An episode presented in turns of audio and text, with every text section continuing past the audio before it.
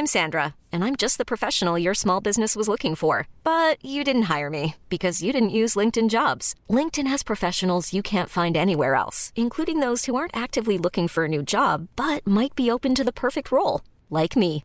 In a given month, over 70% of LinkedIn users don't visit other leading job sites. So if you're not looking on LinkedIn, you'll miss out on great candidates like Sandra. Start hiring professionals like a professional. Post your free job on linkedin.com/achieve today.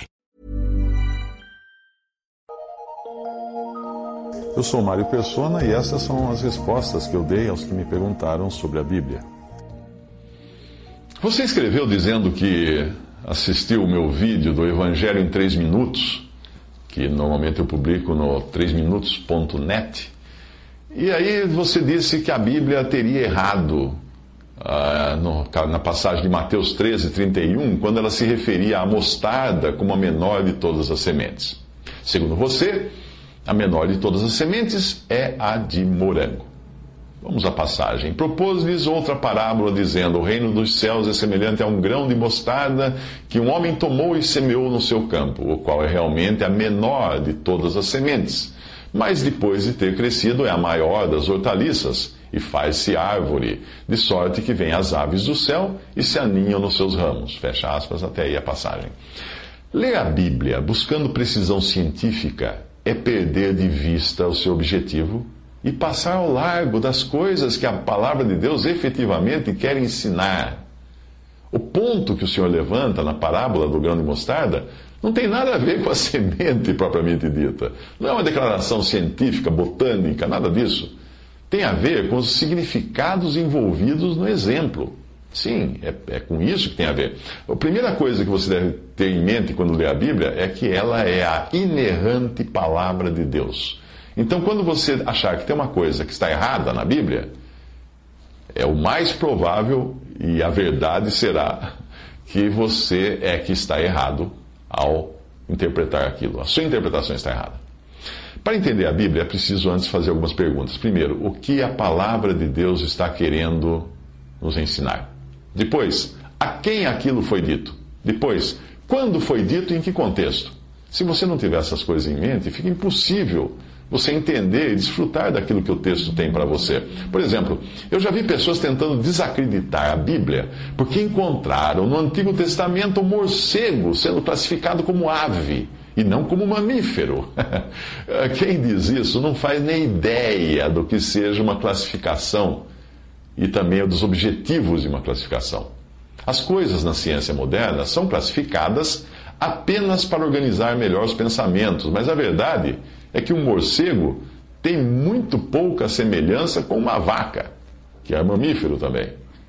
No Antigo Testamento, qualquer animal que voasse era chamado de ave porque voava. Na classificação moderna, nós adotamos outro critério, só isso, o critério é diferente. Até o século XIX, o tomate era considerado uma fruta. E depois passou a ser considerado um legume. Sim, o tomate. Mas em Portugal, ele voltou, voltou a ser classificado como fruta, porque os portugueses fabricam geleia de tomate e a comunidade europeia aplica uma tributação maior para legumes e menor para frutas. Então o tomate virou fruta de novo lá na, na, em Portugal. Pelo mesmo motivo, hoje a cenoura é classificada como fruta em Portugal. Você sabia disso? que você vai a Portugal, pede uma fruta, eles podem te dar uma cenoura. Mas estou brincando, estou exagerando agora. Mas realmente foi classificada como fruta apenas para encargos tributários. Por quê? Para reduzir os impostos sobre a geleia de cenoura que é consumida em Portugal. Então, para considerar a cenoura tributação menor, ela passou a ser chamada de fruta na tributação da geleia de cenoura. Mas voltando à sua afirmação de que a Bíblia errou ao não dizer que, menor, que a menor semente é a do morango, e eu também acho que deve ser, a menor semente talvez seja do morango mesmo. Uh, Jesus estava ali ensinando uma lição por meio de parábola, e a semente da mostarda era aqui a semente que melhor servia para falar de algo pequeno que se torna uma grande árvore. Usar a semente de morango naquela situação não iria funcionar. Você nunca viu uma, um pé de morango que dê para uma ave fazer ninho. E nem estava errado o senhor falar que a, que a mostarda era a menor das sementes. Por quê? porque efetivamente era a menor semente cultivada na Palestina há dois mil anos. O morango nem existia naquele, naquele lugar, naquela região, na mesma época. É. A planta que hoje produz morango só foi criada por meio de cruzamentos e enxertos em 1740 na França, a partir de plantas silvestres trazidas da América do Norte. Como Jesus poderia falar de uma semente para os seus discípulos, para aquelas pessoas ali, como ele iria falar de uma semente que só viria a ser conhecida 1740 anos depois, e ainda assim a milhares de quilômetros dali? Não seria possível, não é mesmo? Então a melhor semente para usar na sua parábola era mesmo a semente de mostarda.